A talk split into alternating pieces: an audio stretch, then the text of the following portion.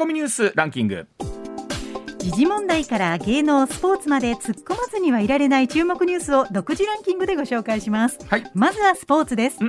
プロ野球阪神のオープン戦は昨日最終戦でオリックスと対戦しました、はい、試合は2対1で敗れましたが、うん、阪神のドラフト3位桐敷投手が先発し5回無失点で開幕ローテーション入りを確実にしました、ね、うん、プロ野球は今週金曜日にレギュラーシーズンが開幕します、まあ、タイガースの開幕投手は青柳投手が内定してたんですが、まあ、新型コロナ感染ということで、えー、藤浪投手が、うん、えー改定確定だろうというところでございまして、はい、藤浪投手で、えー、先発というところですからいよいよ始まりますね。楽しみですね。はい、はい、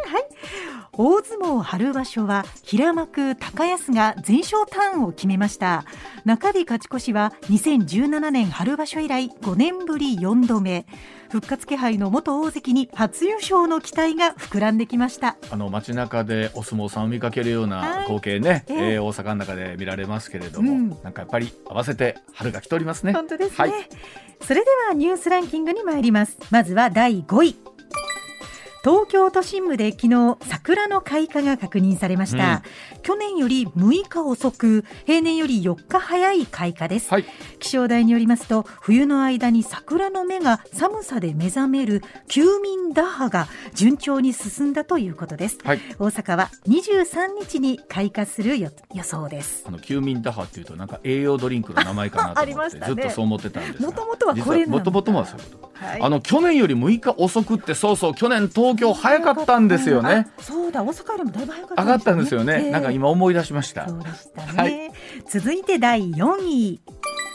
大阪、京都、兵庫などに出されているまん延防止等重点措置は今日で全面解除されます、はい、しかし大阪府の吉村知事は解除後も会食は同一テーブルで4人以内とするなど一部要請を継続するよう呼びかけています。まあなんか今こう大勢で集まって大宴会っていう想像ない姿がもう想像できない感じもあって、うん、そうなんですよ、まあ、あのテーブルの広さ考えてもね、はい、まあ4人ぐらいがね適当かなと思ってるんですけどね話しやすいかもしれませんね。まあ確かに5人6人になってくるとどうしようかなっていうのはあるのかもしれませんけれどもね、はい、まあちょっとずつね慣れていくしかないですね。はい、はい、続いて第3位。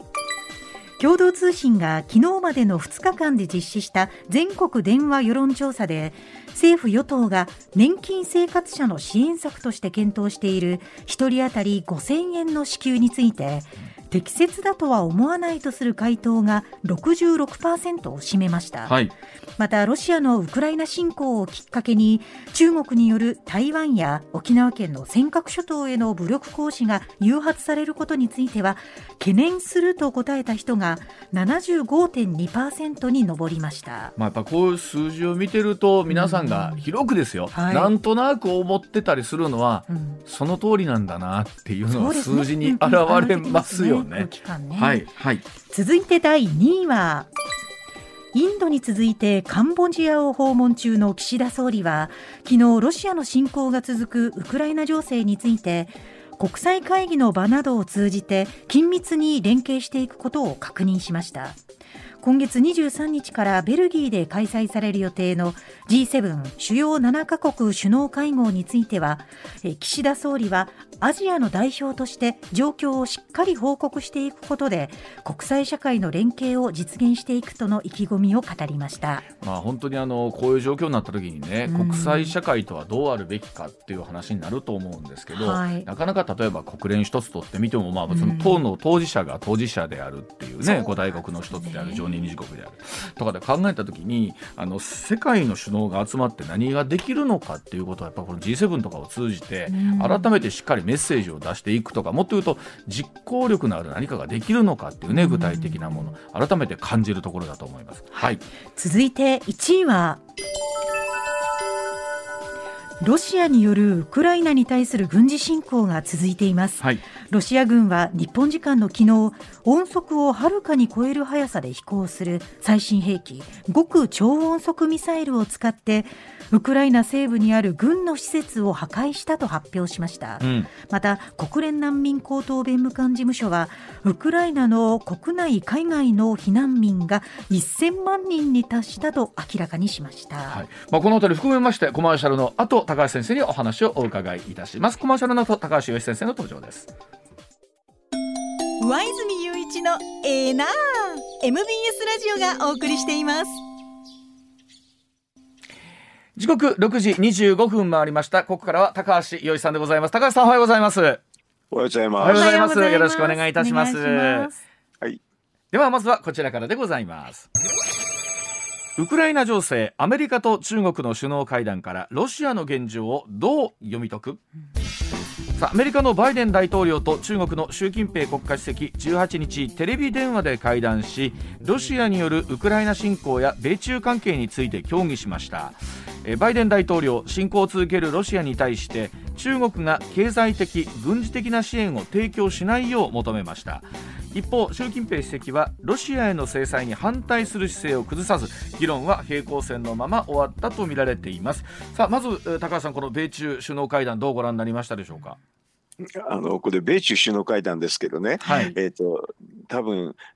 中国は自分が台湾をやった時を意識して全くあのその時を想定しながら答えてるような気がしましたけどね。やっぱりそこを見据えてということになりますね。えーうん、あのまず経済制裁するするなって言ったのは全くそうですしね。はい、それとあと中国の方があれですよね。うん、えっ、と、なんていうかな。ロシアと、はい、えっ、とあと NATO で話し合えって言,、言いましたけど、うんうん、これなんかあれですよね。言い方としてはね、はい、あの実は NATO に相当するのが、あのこのアジアにあんまりないんですよね。はい、あなるほど。えー、だから要するにあのそれを台湾に置き換えると、うん、中国と NATO に話と話し合えってんだけど話し合う相手いないじゃないですか。はい、そうです、ね、このロジックはあの中国がすごく取りやすいんですよね。なるほどあそういえば確かにヨーロッパの方はそういった同盟がありますけどアジア圏はないんですね。えー、ないから話し合うっていうのは話し合わなくてだから勝手に中国ができるってそういうふうに私なんか読みましたけどね。うんなるほど。つまり個々の国として日本とアメリカとの間ではっていうのはあったりしますけれどもあのアジア連携したらなるほど、えー、でもそうやって思うと高橋さん本当特番でもそんなお話ありましたけれども改めてこの同盟というか、えー、あののあり方みたいことを今回考えさせられましたよね。うん、あの、ああり方っていうかありがたみじゃないですかね。ありがたみですね。ええ、そうですね。まあ、ないとだからこういうことになっちゃうんですよね。うん、えー、とそれでウクライナははっきり言うとあのまああの軍事的なし直接的な介入は多分してくれないですよね。うんうん、それであとまあせいぜい広報支援と、ね、あと経済制裁だけですからね。はい、あのそこで大変になっちゃうんですけどね。あのでもこれはあの現実がこうです。あの不思議だなと思うのが、もちろん例えばアメリカ軍も直接例えばウクライナに乗り込んでってわけにはいかないんですけれども、うん、なんとかおっしゃったように武器を供給するみたいなところだったりするんですけれども、あの武器を供給するところをね、はい、今度あの長距離ミサイルで、はい、あのどんどん狙われてるわけですよ。すね、だから要するにポーランドとの間のところなんかは、うん、ポーランドに本当に行くとポーランドがあの NATO のなんていうかあのえっと、安全っていうかね、それで NATO 軍が出てくる口実になるんですけど、うん、そこは絶対にポーランドに行かないところ直前で、うん、あのいろいろ補給路を立え立ってるっていうのが、ね、今のロシアですよね。うん、あのなんか今今朝も一方であったんですけれども、はい、ウクライナ南部の都市からですね、うん、なんならロシアの方に、えー、安全という名目の中でこう強制的に連れていかれている強制連行みたいな形にも今生まれてきてるっていうのが情報出てたりしますけれども、うん、この辺り本当安全はどれぐらい確保できるのか。それは確保されないですよ。ねだいたいだいたいあの人道回廊ってあのヒューマンタリアンコリドーっていうところを作った時にロシアの方に向いてたんでしょ？ほとんどが。はいはい。だからあんなの安全なんてはず話ないですよ。うん、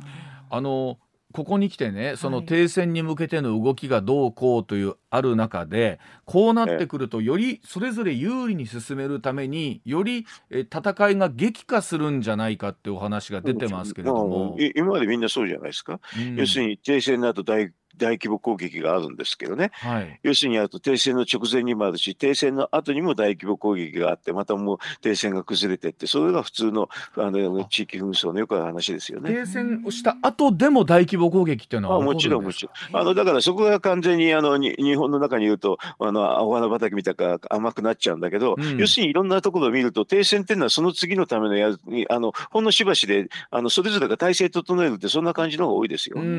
ん、でそれぞれまた兵隊補給してまたきっかけまたもう一回やるの、うん、またもう一回あの同じようなのが繰り返されて、うん、あの停戦合意あの発揮あのというかねどっちかが破ってっていうので、はい、そういうのが繰り返されますけどね、うん、つまり仮にこれ一つ今回どっかでそういう形になっても、すぐ次の可能性が非常に高いと見ていいということですかね。うん、今までの地域紛争はみんなそうですね。うん。あの一方で、えー、世界各国が何とかしてその例えばロシアを経済的なに追い込んでいこうということであったんですけれどもあの先ほどまで放送されていた特番でも高橋先生お話しいただいたんですが、結局その16日の、えー、ドル建ての国債を結局ドルで返してたんですよね、金利の分に関してはね。はい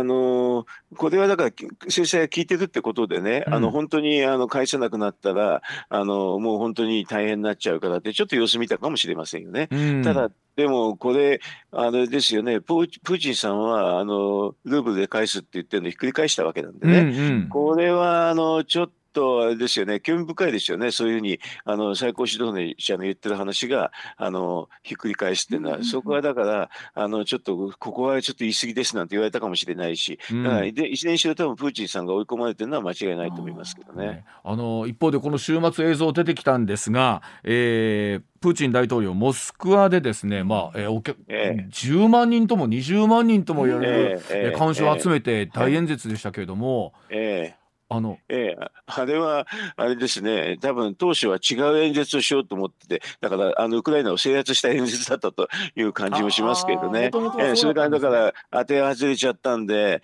大変ですよね。だから、あの、モスクワのあの国営放送かなんかが、放送がちょぎれちゃったりとか、なんか、ねはい、ええ、あんなの、だからバタバタしてることの表れだと思うんですけどね。うん、あの一方で僕、あれだけなんか人が集まった時にね、はい、なんか、命の危険、安全は大丈夫なのかとか思いながらだったりするんですけれども。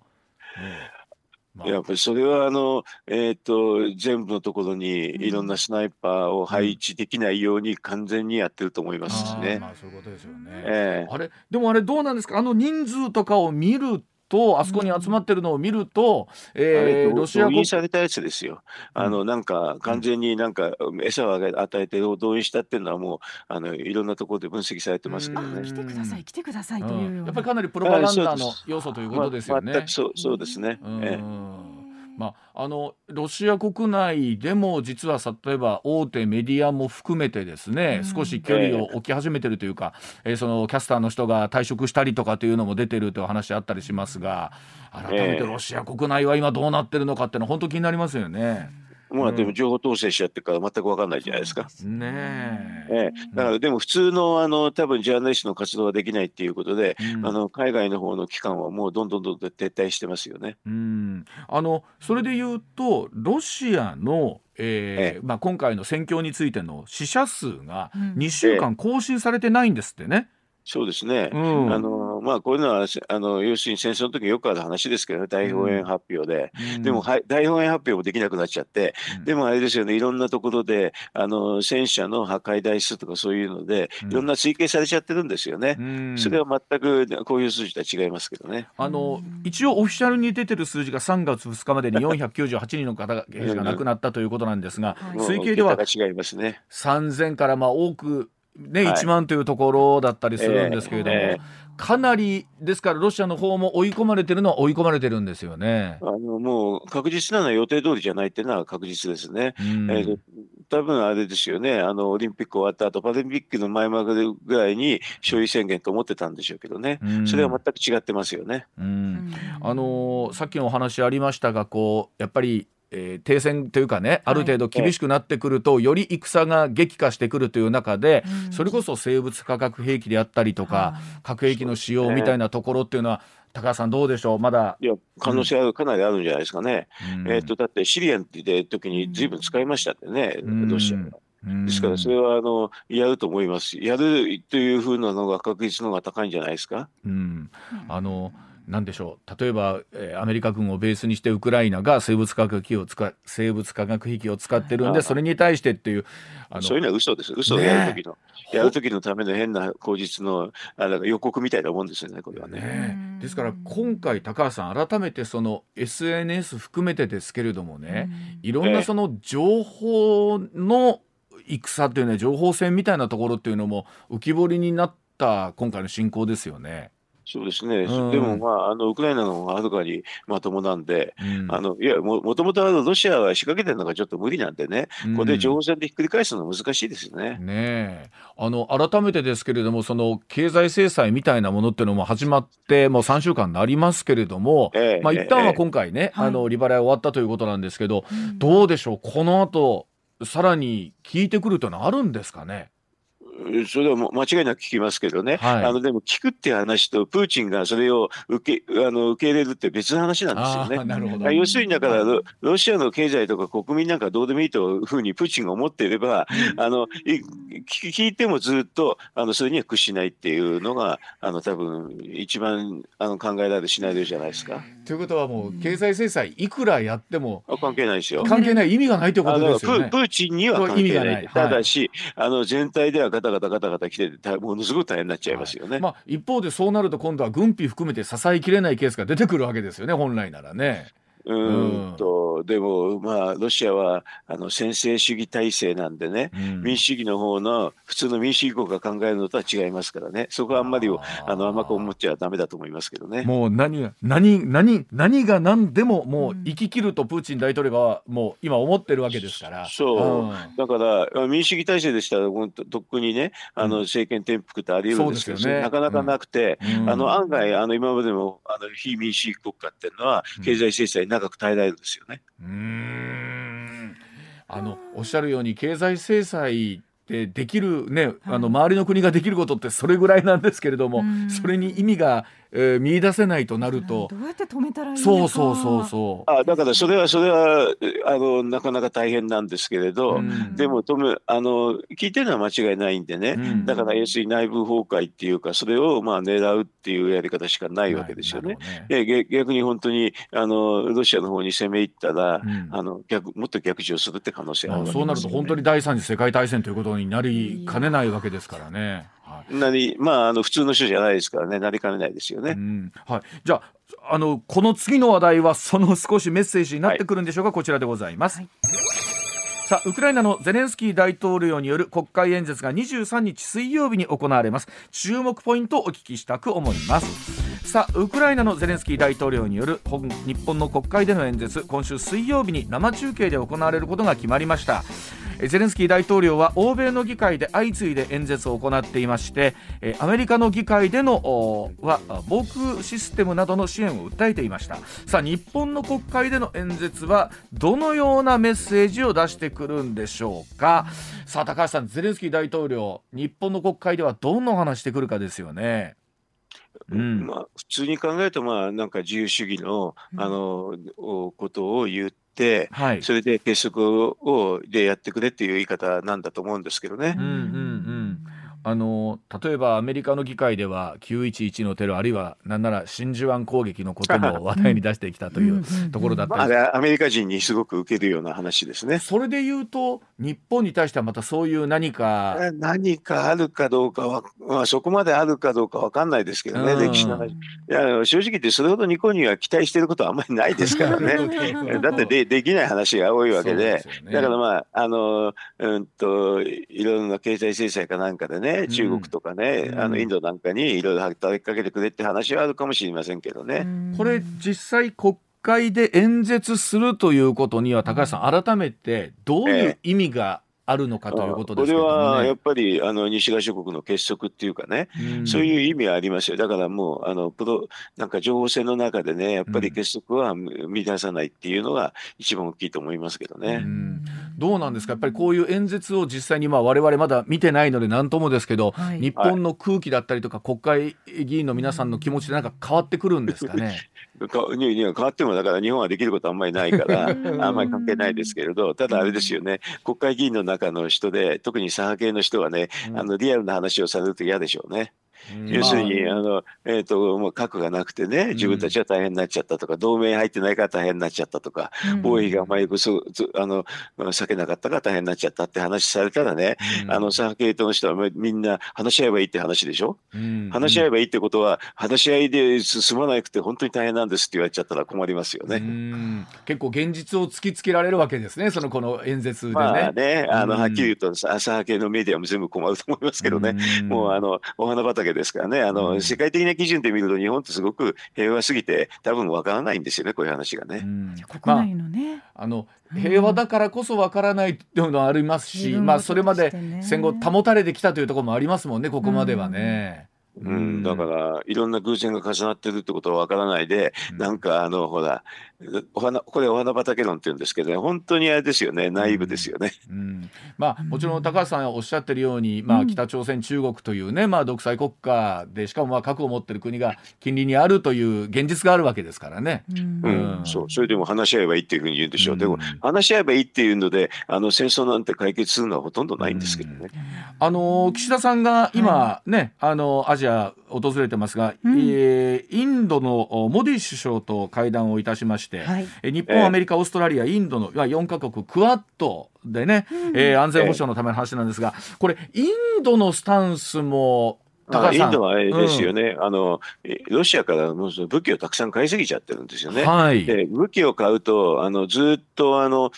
メンテナンスとかいろいろ話があるんで、はい、あの要するになかなかあの表立って反論はしにくいんですよね。うん、あの一回こっきりの関係じゃないんですね武器っていうのは。全く違いますね、うん、えー、だから武器をたくさん買いすぎちゃってるんで、身動きとももうインドは取れなくなってるっていう状態ですね。このクワットの枠組みだったりとか重要性っていうのは高橋さんどんなふうにお考えですか？それはまああのえー、っとこれは中国に対する包囲網ですからね、うん、だから中国には効くんですけどロシアはちょっとそこの範囲外ですから、うん、あのクワッドでロシアに対抗するっていうのはなかなか難しいですよね。まあ、でも今後想定するべき例えば台湾情勢だったり、えー、含めた時にどうあるかってことになってくるんでしょうかね、これ、ね、それは台湾台湾情勢の時に相手が中国ですからね、うん、それのためにあのインドとはなあのを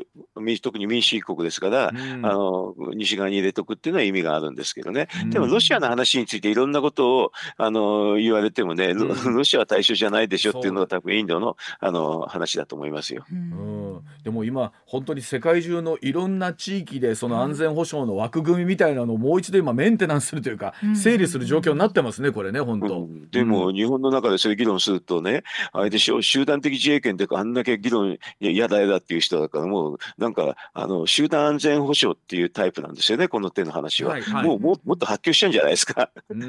もう集団あの的自衛権だからこの間の安保法制だけでこんすんごい反対しましたからね、そんなんとそんなんと全く違いますよ。この集団安全保障の話になりますと。だから要するにあれは日米の集団的自衛権のとこだけであんなに反対したわけで、これに日本のほかにたくさんの他の国が加わってね、あの集団的自衛権の話がをするようなものなんですけど、この NATO 地域版 NATO みたいな話っていうのはね、そうするともう日本の中でとってもじゃないけど左派性の人はね、もうたいても立ってもいらんなくなっちゃうんじゃないですか。うん。まあ、この状況の中で。みんなみんな崩壊しちゃうと思いますよロジックが。うんまあ、うん、その人たちは、ええ、今この現実を見たらそういうふうになりつつありますよね今ね。ななんでなるでしょうね。だからいか,、いかにあのトンチンカンの話をしてたかってちょっと前の、うん、なんか安保法制の時にいかにトンチンカンの話をしてたかってもうどんどんわかりますね。まあ、一方で例えば昨日社民党の福島党首もねメッセージを出してて、はい、参議院選挙に向けていやこの状況だから今頑張んなきゃいけないっていうようなメッセージも。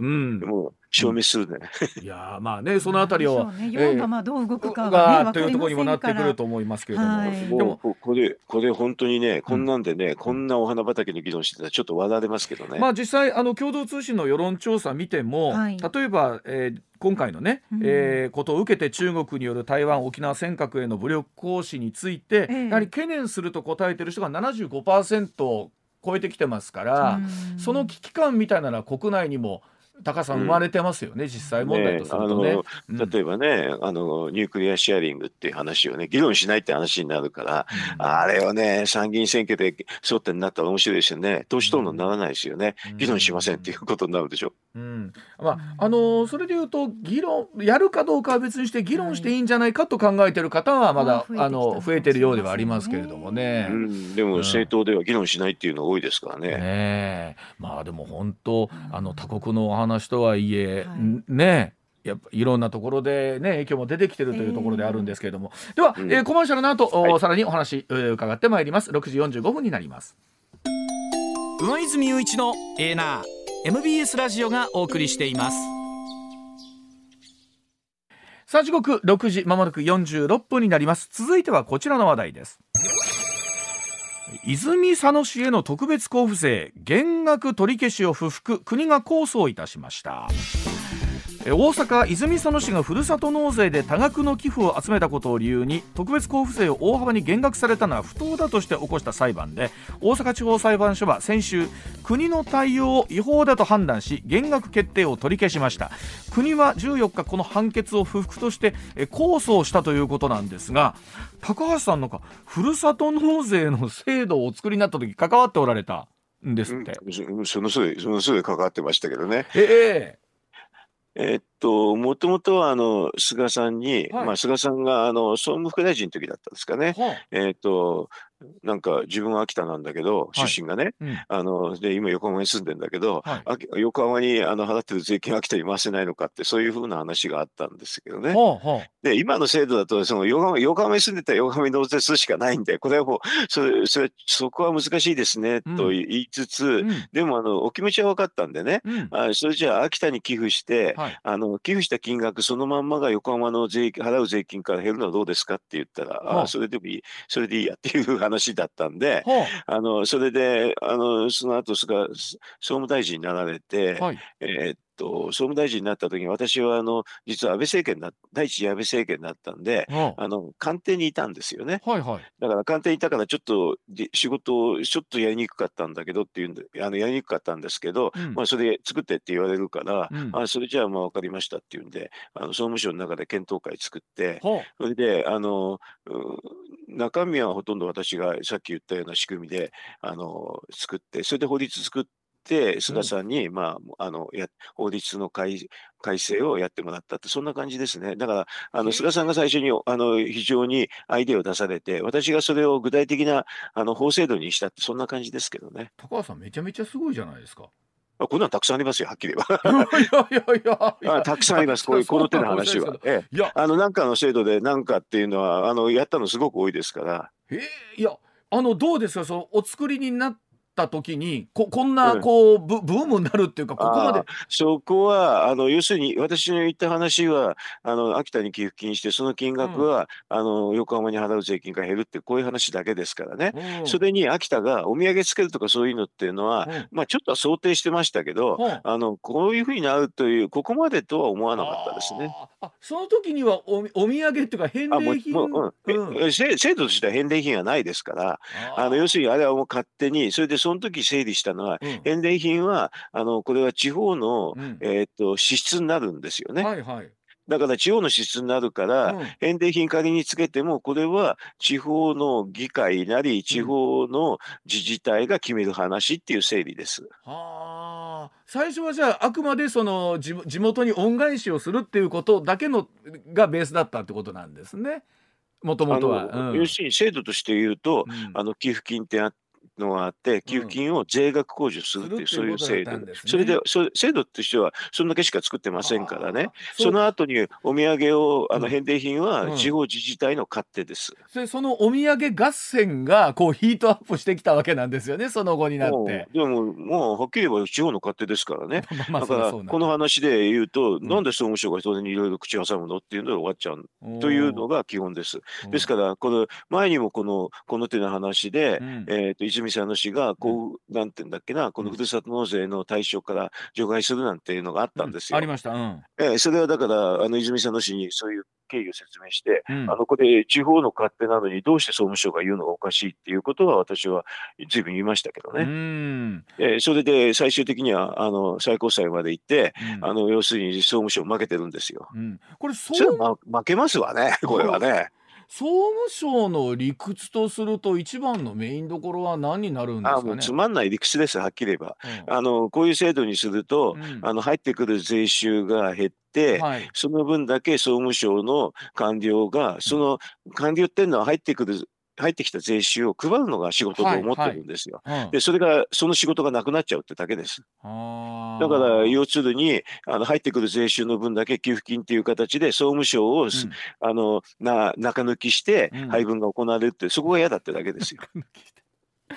だから、もう中抜きされると嫌だってね、よくあるパターンでしょ、サラリーマンで。うもうそういうつまんない話なんですよ、これ。あじゃあ、そこのところで、なんかいろんなことを、じゃあ、各自治体に対して、えー、メッセージを出してきたってことなんですね。あのだから余計な余計なことをしてたって、だから自分たちの仕事の確保のために余計なことをしてたっていうのは、私のあれです、もう見方です。だから、総務省とすると、例えばふるさと納税である程度の金額が出たでしょということで、例えば福井の敦賀とか宮崎の角に対してですね、特別交付税の、えー、を減額しますみたいな話も来てるわけですよね。うん、まあ、同じ話でね、うん、要するに自分のところ、なんていうかな、あの総務省経由してね、うん、やんないといけないって言ってるだけですよね。だからこんなのをね、あの裁判官の人がね、制度の趣旨も知らないでね、時々変な判決出すんですけどね、そっちがお里が知れますよね。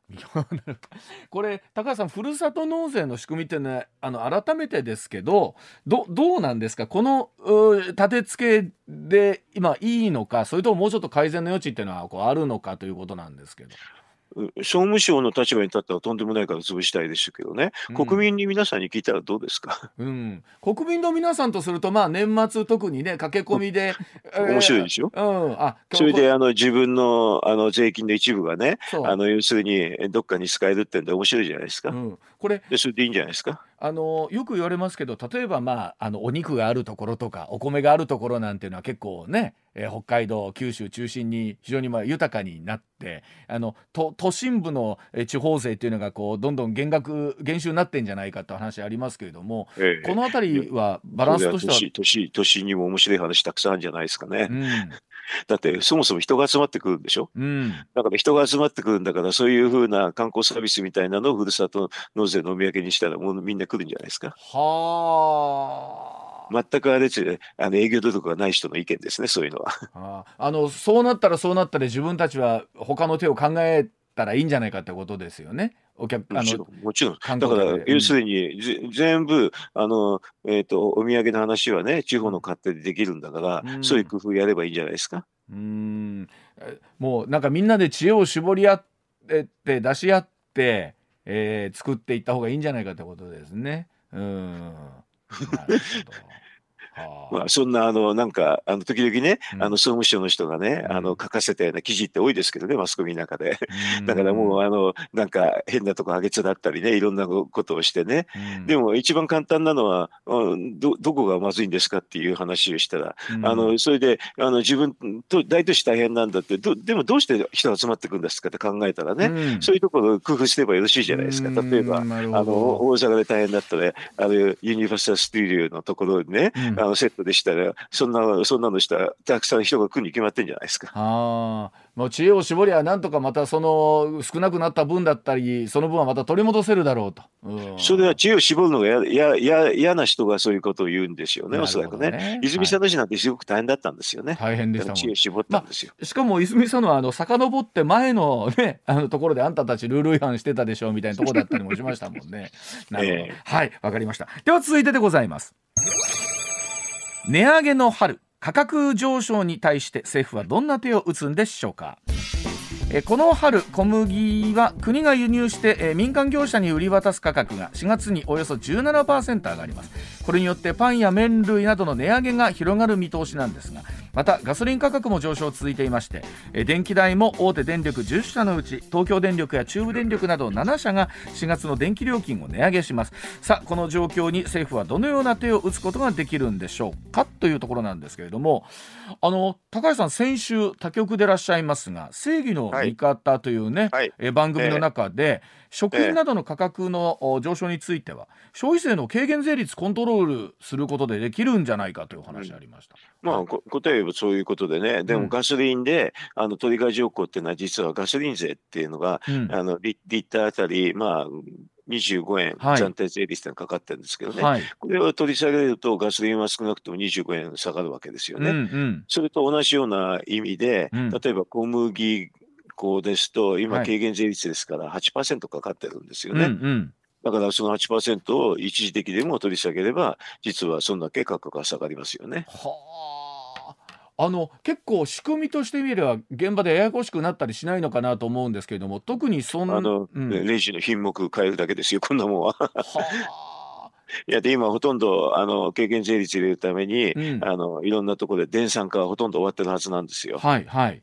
あの、コンビニなんかみんなあれでしょ、うん、もう品目変えるだけで、その、これが 8%, 8何パーセントですぐ出てくる、ね、出てきますよね。うん。うん、そうやってもでそういうふうな仕組みはできてるはずなんでね。うん、はい。それを使えばよろしいじゃないですか。あとは国会の問題ですけどね。これ、結構その軽減税率とかあのとかっていうのを上げ下げっていうのは国会の中の審議ではどうなんでしょう？手続きとしてみれば簡単あの消費消費税に関わるんでね、うん、もうあの財務省が絶対に嫌がってだから国会は消費税は審議しないっていうことに見たくなってますけどね、うん、でもこういうような国国難でしょ、うん、国難で。でもそのエネルギー価格上がったりあと,、えーと、小麦粉っていうのはえっ、ー、と、ウクライナとロシアで世界の3割ですからね。うんそれは小麦粉上がりますよね、ね、あのウクライナって実は小麦はすごく出荷してるんですよね。すごいそうそうですよ。だってウクライナの国旗自体が、うん、あの青い空と、はい、あの黄色い小麦粉じゃないあの小麦畑じゃないですか。あ、あれは青い空と黄色の小麦そうそうですよ。あの青い空とあの黄色の小麦小麦畑っていうのが国国旗になってるくらいですから。はあ。ということはもう小麦はもうじゃあウクライナにとっては もうすごい大きな象徴なんですね。だってあの、うん、あの辺り肥沃な土地で有名ですからね。うん、あと、うん、大麦もなんですね。小麦大麦。そうそう。えーだからあの手の話はみんなあのあのウクライナとかロシアが結構輸出国になってるんで、うん、あの非常にそれはあのそれは収穫難しいでしょうもう当当分は。うんあれだけになってしまうとそうですよね。うん、だからそれはそれを見越してすぐ上がりますよね。それは上がりますよしょうがないですよ。うんうんうんうん、でもそれ上がった時に何とかしてくれっていうので、うん、あのあのガソリンでも税率税金をね、取らないっていう議論が出出始めてるんですよ。すね、最初はずっと嫌だって言ってたんですけれど、あの一応政府は今でもやダメって言ってるんですけど、うん、あの党の間ではその議論が出てきてるんですよね。そしたらそれと全く同じロジックでどうして他の品目にやらないんですかっていうことです。あの日本でやっぱりその民主主義国の良さだと思うんですけどもこの辺りっていうのはこう、えー、例えば世論だったりとかあいうのをしっかりこう例えば議員の皆さんが見てということになるわけですね、えー、国会議員がね。そう特にそれで、今度参院選もありますからね。はいはいあのだからもう補正予算も必要なんですよ、これは。うんうん、あのこういうふうなあの今回のような補正、はい、全然考えないで補正予算作っちゃったわけですからね、うんうん、だからその後に補正予算があ予算作っちゃったんで、だから補正予算は絶対必要なんだね、はい、その時に国会必ず開きますからね、うん、だからこういうのも一緒に議論したらよろしいんじゃないですか？あの政府が例えば年金の受給者に5000円支給するみたいな話があって、これにそう。そういうのをするんだったら、こういうのも一緒にやってきて、そそれもね、議論はいいですけれど、あのこういうのも一緒にやったらどうどうでしょうか？でもこの